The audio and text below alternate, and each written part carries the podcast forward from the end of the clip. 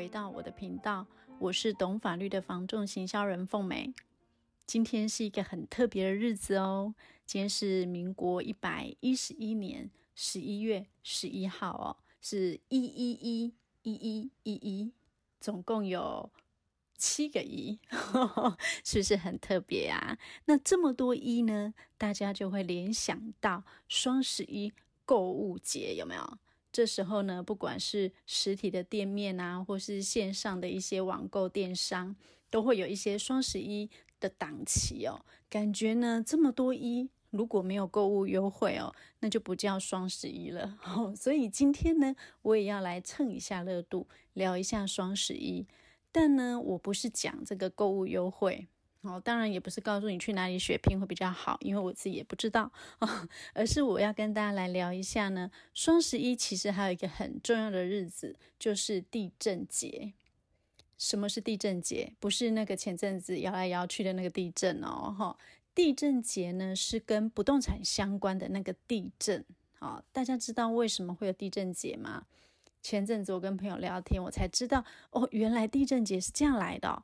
哦地震节呢是在民国四十三年十一月十一号，哦，跟今天一样，十一月十一号。呃，这个中国土地改革协会呢，他举举办了他的那个年会代表大会之后，他就决议说，诶，他们要定这个一一一一当做地震节。哦，主要是他们想透过这个节日呢，去呼吁国人支持当时的一些土地改革的一个政策哦，所以他们特别定了这个日子。而且我不知道大家有没有发现哦，十跟一，哦，国字的十一两个字叠起来，其实它就是土这个字，诶，跟地震很相关哦，是不是好特别呢？好，不过呢。有关于地震节的由来，也不是我今天要讲重点。那我前面讲那么多干嘛？哦，其实呢，今天我想要跟大家聊的是呢，呃，应该有一点点关系啦。就是我最近看到一个新闻哦，他说有一个屋主，因为他想要换屋，好，他想要一买一卖，所以呢，他就找了业界。所谓的龙头加盟店帮他，哦，那因为我是在新闻上看到的啊，那会上新闻，当然就是因为有纠纷嘛。那他的纠纷呢，也就是因为我刚刚所讲的，他一买一卖的这个过程当中呢，他认为自己被房仲的话术哦给套路了。好，那其中有一项让他很生气的，就是说房仲呢，在整个买屋卖屋的过程当中，都告诉他说，他只能够用。房仲公司提供的地震室跟他的贷款银行，好，就算呢你觉得这个地震室很不 OK，很不满意，你也不能自己另外指定地震士，好，他也不给你换，好，但是真的是这样吗？因为这个消费者后来他就去了解，发现，哎，这样是有损害到他的权益的哈，所以呢，今天我们当然就要来聊聊这件事情，你真的不能够自己指定地震士吗？当然不是，哈，在不动产买卖的过程当中呢，有一个很重要的角色，就是中立的第三方，好，就是我们刚刚说的地震式，也就是所谓的代书，好，那它到底应该由谁指定，能不能更换呢？我们今天就来聊一下。好，那谈地震式呢，我们就要知道。先知道说，诶，那我要到哪里去找一个合格可靠的地震士呢？好、哦，除了呃刚刚说的那些房仲公司他会推荐之外呢，其实很多人也会在呃买卖的过程当中呢，去询问他的亲朋好友，由他的亲朋好友来介绍。那这种好康道修博的口碑介绍其实是很好的，只是说口碑介绍来的，我们还是要自保一下，至少呢，我们要确认这个代书他是不是一个合格的代书，是不是合格的地震师哦？那怎么样去判断一个代书他是不是合格呢？第一个，当然他一定要有地震师的开业执照，好，而且还要注意一下哦，这个执照有没有过期了啊？然后呢，这个地震师呢有没有加入当地的地震师工会哦？那再来就是说。其实，一个呃所谓有制度的一个地震师事务所呢，它对于它的一个服务内容跟收费标准，其实它都是公开透明的。哦，所以其实，在您呃接受别人的推荐哦，说诶这个代书哈、这个地政士不错的时候，其实刚刚我所说的这些事情，您都可以在委托他以前先留意，因为它是一个公开资讯哈、然后再就是说，有一个也常会被忽略的哈、就是说每一个地震室它的开业资料，还有过往好、哦，他所谓的一些奖惩记录哈。然后好的事迹呀，或是有一些违法的一些规定，好，我们其实都可以在内政部不动产服务业资讯系统，好，跟地政士公会都可以查得到哈。所以呢，口碑介绍的时候呢，其实自己还是要做一点功课哦。好，那刚刚我们就说啦，地政士呢，既然是公正的第三方哦，那怎么样，它才算公正哦？就像刚刚我说的那个新闻纠纷里面提到了，原本呢，这个客户他以为他找了一个大品牌的房仲呢，应该就没有问题。好、哦，结果呢，这个房仲公司竟然说：“诶，你只能用我提供的代书。”诶，那这样真的是客观公正吗？好、我想首先我们应该先来了解哦，就是不动产经纪业呢，它有关于代书指定的这个规定是什么？根据主管机关内政部公布的不动产委托销售契约书范本里面，其实他有写到哈，那呃，我念给大家听一下。他说呢，受托人依本契约中介完成者，委托人应与受托人所中介成交之买方另行签订不动产买卖契约书，并且由委托人及买方共同协商指定地政士。办理一切所有权移转登记及相关手续。好，我知道大家已经忘了我刚刚讲的是什么了哈。那这个的意思是说，其实房仲业在跟客户。签的这个委托销售好的合约书里面，其实有规定说，诶，当你居间中介成交的时候，这个卖方他必须要跟买方另外签一份买卖契约书。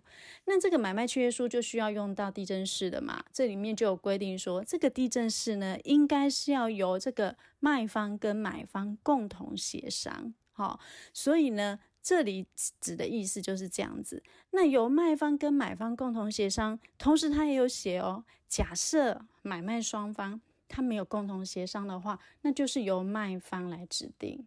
所以从头到尾都没有说是房仲公司指定啊。好，那当然房仲公司可能是基基于服务，所以他去推荐你使用。好，但不表示他强制一一定是由他来指定哦。这个大家注意。所以不管。地政士是由买卖方指定，好，或是买卖共同协商，它都没有所谓房仲指定这件事，好，所以这个新闻事件里面呢，由房仲主导去指定地政士，其实就是不对的。好，那违反了这条怎么办？你当然可以向消费者保护团体或是消费者服务中心去申诉啊。那当然，如果你没有得到一个好的一个处理结果的时候，你也可以直接向。呃，就是直辖市县市政府，好，就是我们所谓的消费者保护官去申诉，就消保官，你也可以去申诉。那消保官申诉，你还是没有得到很好处理，那怎么办呢？你可以继续向消费争议调解委员会申请调解。好，那这房仲到底他会有什么责任呢？好，很简单，违反受托人的义务的时候呢，然后你导致委托人受到损害，除了赔偿责任外，还会有不动产经纪业管理条例的处分，好，还有甚至刑法上的背信罪。大家记不记得？我之前在海沙屋那集有很详细的说明的，房仲业呢，它因为故意或过失造成买卖方权益受损时候的法律责任，大家可以再去复习听一下。好，我这里就不多说。总之，它其实是会有责任的哦。回到刚刚说的，在指定地政士这件事情上哦，其实买卖方他一定都会有各自的考量，这是很能够被理解的哦。你想想看嘛，对卖方来讲，他会觉得说，哎，权状啊、重要的文件这些，我要交给一个不认识的地政士，那他会不会拿着我的权状或是印鉴证明去干什么坏事？好，那对买方来讲，他也会觉得说，哎，我买房或买土地这么大笔的金钱交易，耶，我交给卖方的代书，到时候他会不会给我捐款跑掉啊？哦，所以各自的怀疑跟担心呢，都是可以被理解的哦。而且确实在实物上真的就有发生过这样的一个纠纷哦哦，所以呃找谁的代书大家都觉得不太对劲，好、你的我也害怕，好、啊我的你也害怕，所以呢才会出现说，哎，你共同协商，好、那找谁呢？那你干脆就找一个。呃，房仲他推荐的代书，因为跟卖方无关，跟买方也无关哦。那尤其一些比较大品牌的总部，他会推荐一些呃在业界优质的地震师哈、哦。所以这时候你们就可以共同协商说，诶，那我找一位呃跟你我之间都没有关系的地震师哦。那因为毕竟。不属于你，也不属于我，各自的代数，感觉比较没有利益冲突哦。那所以现在确实也蛮多，在透过房仲成交的时候呢，买卖双方共同指定房仲推荐的地政士、地政士来办理，但是并没有那么的强硬，说，诶，在服务的过程当中有问题，我却不能换，是不会的哦。哦，所以如果遇到刚刚那个案例，感觉不太妙。哦，所以呢，现在其实。就有蛮多人在推动的，就是双地震式签约。好，那什么是双地震式签约呢？好，大家听“双”就是有两个的意思哦，就是说买方跟卖方呢，他各自指定一位代书。好，其中一个是主办的代书，一个是协办的代书。好，那主办代书他签约过户啊，哈，办理这个贷款啊，哈，设定啊，好，这一些还有。包含包含这个办这个价金履约保证，好，一直到交屋结案等等。那协办的代书呢，他就是负责在这个过程当中去监督这个主办代书，哈，在执行这些业务的一个流程哦。那协办代书当然在这个买卖交易的过程当中呢，他会去确保这个买卖交易流程的一个安全性哦。那他也会去协助了解说，诶，在整个签约的过程当中，好，或是签约的内容有没有不利于自己的委托人的地方哦。所以如果需要协调的时候呢，这个主办跟协办他们就会用他们专业的角度去协助买卖方解决这个问题哦。而且呢。双方也可以各自分别保管重要的一个文件哦。那听起来哎，好像还不错哈、哦。双代书的一个好处，不管是说哎，我前期的签约用印啊，后到一直到后期的付尾款交屋这些重要的流程，双方都会在场。那你会会同去办理一些相关的作业程序哦。其实就会很像我们有没有在打官司？有各自的律师的那种感觉，哈，只是说买卖房子不是打官司啊，但是重点就是说，各自委托的地震师呢，他会为自己的当事人保障他的权益。看起来呢，双地政士呢，呃，似乎是除了由第三方推荐地政士之外，感觉是最安全的一个方式了哦。所以，其实现在地政士公会呢，也有在推动这个双地政士哦。那也越来越多的消费者有这样的共识呢，在一开始呢，就由双方各自指定一个代书哦。那其实早期我在处理这个有一些买卖纠纷的时候，也会遇到这样的问题，哈，就是说，呃，这个承办代书可能在整个买卖移转过程当中，哦，也许有一些作业上的一些问题，那导致客户可能对于这个代书他不不是很能理解哦，他的作业模式啊，或甚至有一些的纠纷哈产生。那这时候呢，其实就会由另外一位代书呢，后续去接手他后面这个流程哦，那也有可能是。是由另外一个代书去监督这个前一个代书哦，他把整个案子呢执行完毕。那其实这个就有点类似我刚刚所说的双地政士哦，只不过呢，呃，以前的状况是说，诶，可能你是中途哦，因为有什么样的状况，才由另外一个代书接手。那现在现在这个双地政士的一个制度呢，其实就是。买卖双方一开始就各自有委托一位代书哦，那当然你多一份多一个代数就是多一份费用啦，哈。不过使用者付费，我想大家应该都能够接受，因为毕竟呢，你保障的是上千万的一个财产，好，就算你多付一份代书费，但是多了一层安全保障，其实也是很值得的啦，好不好？好啦，那我们从双十一聊到双代书。